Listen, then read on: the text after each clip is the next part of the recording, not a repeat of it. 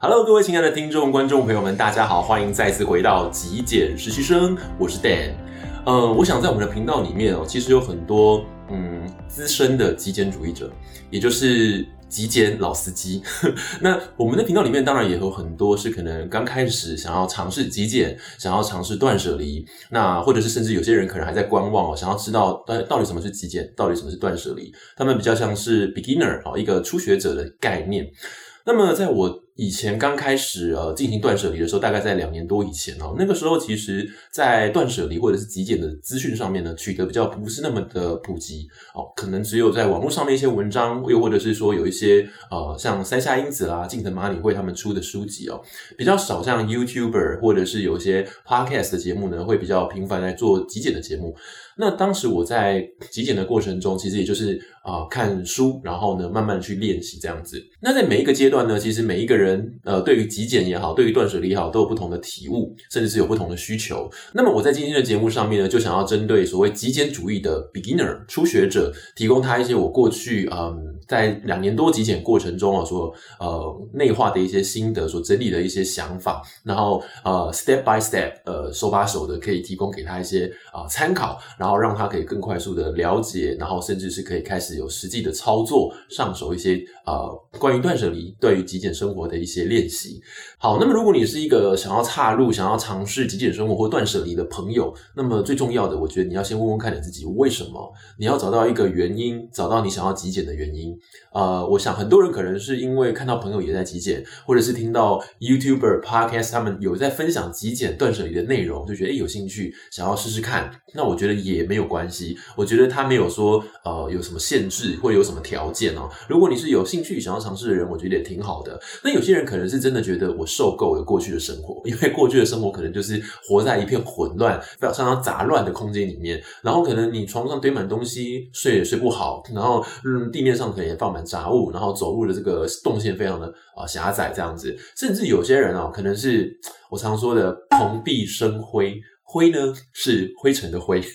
这整个房间里面的布满灰尘，蜘蛛网啊，然后呃，可能动不动呢拍一下桌子就有尘螨跑上来，所以在这种状况下，你常常会过敏哦，所以你也受够了，受不了了。那突然呢心血来潮，或者是有一个啊灵机一动，一个灵感，想要来断舍离哦，这也是不错的。那第三个，像我个人呢，就是我对于生活有一些些。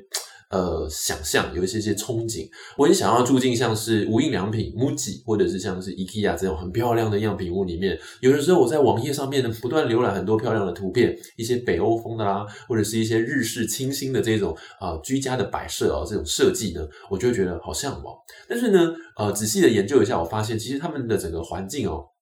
非常的干净，它不只是整洁哦，不是说把东西摆好而已，其实是非常的干净的。然后物品呢也非常的少，在很多的桌面呢或者是台面上呢，几乎是保持那种空无一物的感觉。所以我觉得，嗯，后来思考一下，我的空间杂物太多了，就算你要我收纳，那可能还要再买好多个柜子回来。可是柜子一买回来，反而又占了空间，所以啊、真正的比较啊、治本的方式，而不是治标，是比较治本的方式呢，就是应该要把不需要的这些杂物、这些囤积下来的东西，给它请出空间。那么，当先减少了物品之后，我们才开始进行收纳。所以，最重要的就是要先减再收。所以，当我们的空间如果变得比较清爽、比较干净的时候，东西也比较少的时候，这个时候我们住起来，人的心情就会变得比较清爽、比较自在、比较快乐。好，所以当我们已经确立好我们要啊进入极简，或者是我们想要体验断舍离，想要进行断舍离的一个目标啊，你可能有一个 picture，你有一个愿景，希望达成某样子的一个空间啊，很美，或者是说你觉得你受不了某一些生活的这种样态，你想要从此改变自己啊。当我们确立好目标，确立好原因之后呢，接下来我们就要开始练习，呃，一步一步的去靠近我们理想的生活。好，所以在做法的方面呢，我今天会就断舍离这三个字呢分开来跟大家做一个解释哦，一步一步的带着大家来操作，让你有可以练习的一些呃依循的方法。好，第一个断是什么意思呢？断其实就是你可以把它想象成物品的入口啊，不管你的物品是怎么取得的，有些人可能是别人送你的，或者是你自己花钱买的，甚至是有一些免费的东西你去拿的哦，那这个是物品的入口。啊，当我们要进行断舍离的时候，我们就要非常留意这个入口不能开得太大哦，什么东西呢都照单全收，这样就会很容易囤积啊、很多不必要的物品放在我们的家里头。所以第一个是要把关我们东西的入口。那什么是舍顾名思义就是丢东西，要把东西舍弃掉，也就是我们所现有的物品呢，我们必须要哎好好的去审视一下这些物品究竟该留还是不该留，什么是必要的啊，什么是多余的啊？那么什么是离？关于离这个字呢，就是我们反复不断的去练习。断以及舍之后所产生的一种品质，产生的一种状态。所以离的意思呢，就是代表我们已经远离了对于物品的执着，让物品在进与出之间呢，形成一种动态的平衡。好，首先我们来聊聊断这件事情。我们刚刚有谈到，其实断就是要把关一个物品的入口。那么通常我们会有三种途径把物品拿到我们的家里头哦。我们取得物品的途径呢，会有三种。呃，哪三种呢？第一个就是我们花钱直接购买。那另外一种呢，就是可能别人因为某个名目，所以送你的礼物啊。那么第三种呢，就是有的时候我们到某些地方，可能会有一些免费的，比方说体验的、试用的这种小东西啊，或者是说，嗯，有人住旅馆、住饭店的时候，哎，他这个备品啊，比方说什么拖鞋啦，或者是什么盥洗用品啊，哦，不用钱。应该说你已经付过钱了，但你就把它带回家了，这样子哦，所以会有这几种不同的可能性。那么我们在这个向度上，我先来讨论一下不买这件事情。我觉得有的时候我们买东西哦，是一种不管是冲动性消费也好，或者是你是有目的的，你甚至觉得你思考过的这种消费行为也好，都有一种愉悦感。它是蛮，其实蛮疗愈的，也蛮舒压的哦。但是有的时候我们忘记了，东西买回家哦，如果不用的时候，那种后悔的感觉，那种觉得啊买错东西的感觉哦，那种觉得啊浪费的感觉，也是一种压力，对不对？所以当我们在买东西的时候，务必要好好的思考一下，这样物品。究竟有没有这么的需要？我们可以问自己说：啊，如果没有这样东西，真的不行吗？啊，或者是我们家里头有没有替代的物品呢？啊，否则当买回一样东西，呃，也许哦，这样东西你可能啊，因为新买回来的，大家都喜新厌旧，所以新的东西你就一直利用它喽。可是家里头有可能有一个很类似功能、相似功能的东西，是不是它就被冷落了，打入冷宫？哈，从此在旁边，哎。没有人理他啊，无人问津啊，那个那个物品不就是多出来的吗？就是囤出来的啊，所以当然，如果说你购买进入这个新的东西的时候，把这个旧有的东西汰换掉、淘汰掉，那或许还说得过去。但是这样也有一点点浪费哈。所以我的意思就是说，我们要买东西的时候，要先思考一下，我们是一个极简主义者，这是一种身份的概念。那我们在购买的时候就要特别留意。到底是需要还是想要？如果只是一时兴起、一时冲动，觉得哎呀好新鲜哦，呃，可能觉得说哎有特价，但是家里头还有的话，我觉得呢这就没有购买的必要了。好，那么第二个部分呢，我觉得就是不难。什么是不难呢？我们刚刚讲过，有一些免费的试用包，啊，有一些免费的赠品啊，甚至是有人可能因为去到我们刚刚说的旅馆啊，去旅行的时候，这一些啊，可能沐浴乳啦，哈，或者是一些备品啦，啊，像是一些拖鞋啦，我们就尽量不要带回家哦，因为其实这些东西也都是比较，我必须说，有的时候品质没有这么好。那如果说你都带回家的话，势必就要花时间去使用它，那也蛮麻烦。如果没使用，哎，就变成囤积了。所以我。觉得不拿这件事情对我们来说是一个练习，我们要习惯去思考说，当我们拿回家的时候，我们呃使用的情境，我们到底会用它？又或者是我们要思考一下说，当我们要花时间、花心力去使用这东西的时候。也蛮麻烦的。那另外像是有一些集点卡或者是折价券呢，其实我后来哦，如果您有看过我之前钱包断舍离这一个呃节目的话呢，我把这个连接放在边边啊。那其实我就有讲到说，这种折价券也好，或者是集点卡，它其实就是有鼓励我们啊反复消费、重复消费的这个状态。当然，如果你很喜欢这个店家，或者是你很喜欢那个物品的话，呃，我觉得无可厚非啦。你就是呃收集一下，然后可以换一个呃比较便宜的折价，不无不可。但是如果说你是为了换而换，而且通常这个折价券啊、几点卡啊，都有一个时效性、一个时间限制，就得逼迫自己哦，在这个时间里面呢去购买，或者是再去消费。那其实我觉得也是一种无形的压力或者是浪费，生活上也不是非常的自由。所以不管是集点也好，或者折价券也好，有的时候我是不拿的。像我们呃之前有提到，我会把我的衣服拿去 H and M 做回收，对吧？那 H and M 回收衣服的时候，它会有提供一个呃下次购物的九折券。呃，我后来呢是没有跟他拿的了。好，那我们聊完断这件事情的时候，第二部分我们就来聊聊舍。当然，你要先断，或者是你要在呃极简的过程中先舍，我觉得它可以是同步的。第一个就是我们把关入口嘛，第二个是我们我们要做好一个出口的一个呃流动嘛，流通性，让出口是畅通的，不要把门关起来啊，流不出去就囤了，都会囤积很多东西。那舍有什么样的重点呢？我觉得舍的方法很简单，就是我们经常讲的时间轴还有关系轴的概念。什么是时间轴呢？就是你要把时间设定在。现在这个当下，那这个时间轴的当下，我觉得时间是可以有弹性的。比方说，呃，你可以设定一年啊，这个一年其实也是我个人的呃设定哦，就是不用逼迫说好像呃很短的时间内就就是一个现在，就是一个当下。那很多东西其实在家里头用不到了，是不是都该扔掉的呢？都该丢掉了？其实也不是这个意思。所以我通常都会告诉自己，嗯。时间轴就把它设定在一年内，那关系轴也就是这个物品跟我们之间是不是有连结，是不是有关系，是不是会被你拿出来使用，照样造句。一句话就是这个物品在这一年内是否会被你使用？若没有啊，不管这个关系是出现在一年以外，又或者是在一年以内，它不会被你使用到，那么这样物品就真的真的可以。离开你了哦，可以跟他 say goodbye 了哦。但是有的时候啊，我在经验中常常会遇到舍不得哦。有的时候有些东西就觉得。好像没有那么的把握，没有这么的确定，有点犹豫不决。这个时候，我觉得为了避免不要让自己产生很复杂的念头，因为这是一个阻力。当阻力出现的时候，我们尽量不要那么快的去啊、呃、把时间浪费在这个地方哦，否则它其实会有一点点让我们感觉到挫折，而且也会让我们的进度有所 delay，这个节奏感不太好。所以我会尽量建议大家，当你有些犹豫不决的时候，或者是觉得说，哎，这个有点困扰你的时候呢，那这样东西先去摆边边。不要去思索它，我们先从简单的好判、好判别的好判断的地方下手哦。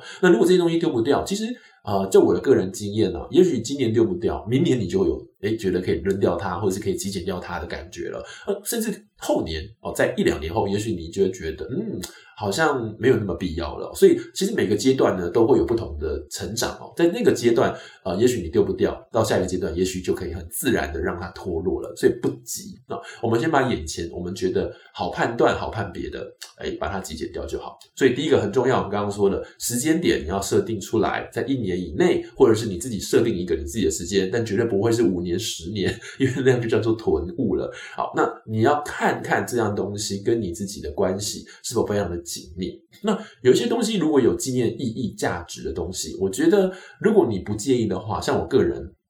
我会用相机拍照，现在手机也非常方便。我用拍照的方式做留念啊。那如果说有些东西是你觉得当下没办法决定的，那我会建议你其实可以拿一个箱子把它先装进去啊。像我自己呢，会把一些我觉得当下不好脱手的东西啊，有一点犹豫不决的东西，先收起来盖起来，然后放在一个角落。也许我这一年内某一天突然想要用它的时候，我去找找看东西是不是在箱子里头。那又或者是有的时候一整年都没有去碰那个箱子，你就知道那整个箱子里头的东西跟你的生活主场景没有这么紧密的关联，那就代表那里面东西可有可无，那也许就可以顺理成章的把它极简掉了。好，所以在舍弃东西的时候啊，为了避免掉很多的阻碍，我觉得我会建议大家呢，从简单的地方开始下手，然后再慢慢丢比较困难的东西。那简单的地方呢，你又可以透过面积比较小、单位面积比较小的地方开始入手。比方说，我之前有跟大家分享过，你的桌面，或者是你自己的包包，甚至最后你可以集结你的钱包。如果真的觉得包包还是太大的话，那么为什么从小的地方开始入手比较好？第一个是。呃，很快速就可以极简完毕。第二个是，当一个小小的空间如果被弄得比较干净、比较简约的时候呢，你就会发现说，哎，这个地方在发亮。那你的房间里面其他地方呢，好像都变得很黑暗。好，那这个时候呢，你就会比较有动力，觉得说，啊、哦。我应该要让其他地方也跟上，然后呢，你就会希望，嗯，慢慢的一点一滴的把整个房间都整理干净。总要有个地方呢，已经变得很漂亮、很完整了，那其他地方就会慢慢的靠近哦，而不是东整理一点、西整理一点，好像最后就会发现都没有个地方的进度是百分之一百的，都一事无成的感觉。这个感觉就比较没有往前冲的这个动力哦。所以，当你有一个小小的面积是处在一个绝对的极简干净的状态下，我想你就会有这个动力，也会有那个成就感，让你继续往前进。好，最后我们来谈谈“离”这个字哦。我们知道“离”这个字其实就是我们不断的实行断跟舍。然后形成一个循环之后呢，它所呈现出来的一个品质，也就是当我们极简之后，要如何维持这个极简的生活状态，这是非常重要的。让我们的空间不要再复胖，也就是说不要再哦乱七八糟堆满很多的杂物这样子。好，所以第一点，我觉得呢，就是我们要对于我们自己空间的物品有一个管理的意识，也就是说，不管是啊、它该摆放在什么地方，你要有一个陈列的最基本的一个呃动线，或是让这个物品有它自己的一个家，你要把它摆在那上面。哦才不会让整个空间看起来是乱七八糟、凌乱、没有整理的感觉。那第二个部分就是你要针对物品的数量有所管控，也就是总量的控制。哦，有的时候我们一个物品或许真的只需要一个就好了，或者是说只要一到两个就好了，不需要过多，因为。老实说，摆着也用不到。你有一支笔其实就够了，两三支笔有的时候你也不会用那么多支笔在写，除非它的颜色不同，对吧？那另外是我们要有一个一进一出的概念。当我们要购入新的东西的时候，我们势必就要从我们家里头原有的那个物品，同品相的物品。把它汰换掉、极简掉，这样我们的总量啊才不会因此而不断的越来越多哦。那越来越多，当然就会造成空间的压缩啦，就会造成很多不必要的浪费。这个以前我们都有提过哦。那第二个部分呢，就是我们要尽量做到以租借替代购买的行为。有的时候我们在购买一个物品的时候呢，就得去思考这个物品跟我们接触的频率高不高，什么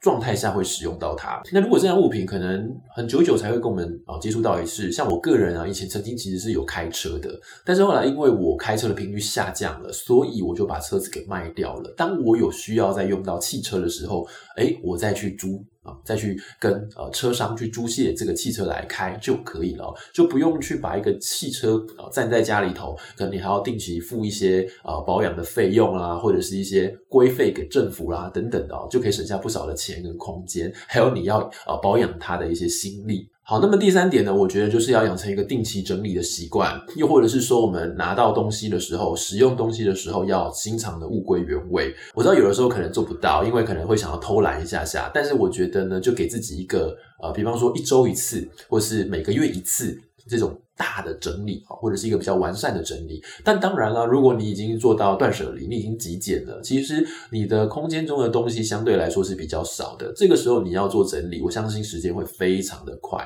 应该会蛮简单的哦，比较轻松。所以给自己一个固定的时间，像我个人呢，就是每周一次会进行一个整理，不管是呃书柜里头的整理，或者是衣柜里头的整理，甚至是空间地板地面上的整理，都是一样。我会在那个时间点啊，比方说一个小时，把所有东西都整理的。干干净净的，哎，就可以迎接一个新的开始，心情也会变得比较好。同时，在整理东西的过程中呢，我觉得它某种程度也会让我们的心情变得比较平静哦，比较处在一个自己跟自己相处的一个状态上。我觉得也是一个蛮不错的休息时间。好，那么最后一个呢，我觉得就是多看，还有多听啊，多去吸收学习这一些极简主义的，不管是书本也好，或者是 YouTuber，或者是 Podcast 也好，就是我们可以多多的去接触，给自己一个。啊、好像泡在那样子极简的海洋里面，沉浸在那里面，融入在那个环境里面的。就之前常常听大家说，要学英语就是要进入到英语的环境里头；要学什么国外国的语言，就是要经常的去使用，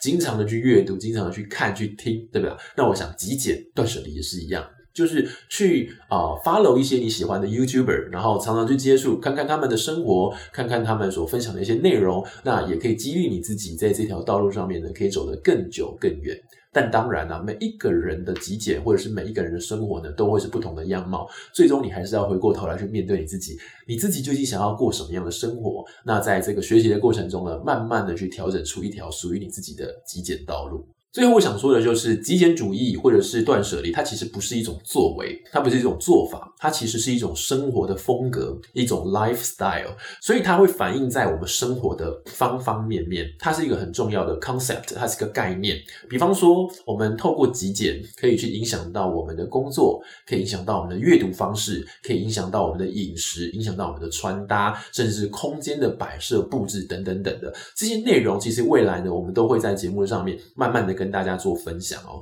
那我觉得最重要的就是你要如何去建立你自己的身份认同。在过去的一期节目里面，我有跟大家分享过《原子习惯》这本书的作者有提到，呃，如果有一个人正在戒烟的话，那么你拿一支烟给他，他回答你的方式呢，就能够去判断这个人是不是能够戒烟成功。有人的回答会是不用，我正在戒烟。那么有另外的人呢会回答不需要，我不抽烟。所以在戒烟与不抽烟，它是有截然不同的概念。在戒烟的人会觉得我被限制了，其实我心里头是反抗的。那另外一些人呢，他就觉得哦，我不抽烟，他其实对于自己身份不抽烟这件事情的一种认同。所以，当你很深刻的去认同你自己是一个想要迈向极简、想要让生活变得更简单、化繁为简的人的话呢，那么这样子呢，你才有办法比较快速的，或者是说呃比较轻松的去养成这个生活的风格、这个生活的习惯。其实，我觉得在我们的生活之中呢，嗯，有些东西呢没有的也无所谓。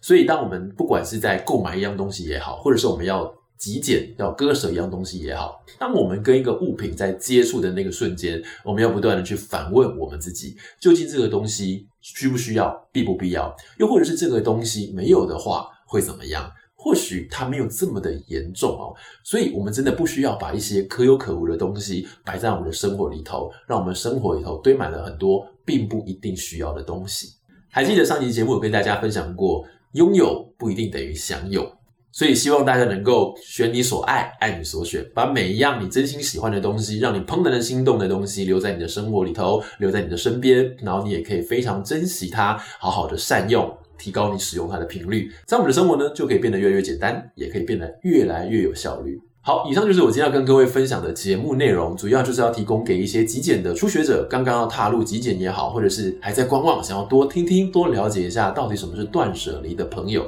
一些呃，我觉得还蛮重要的讯息哦。希望可以给你一些比较系统性、比较全面的一个轮廓、一个概念，可以让你在这个极简的道路上面呢，按图索骥，有一个参考的方向。好的，如果你喜欢今天的节目内容，别忘了记得帮我按一个赞，也欢迎你订阅支持我的频道。我是 Dan，那我们下期节目见喽。拜拜。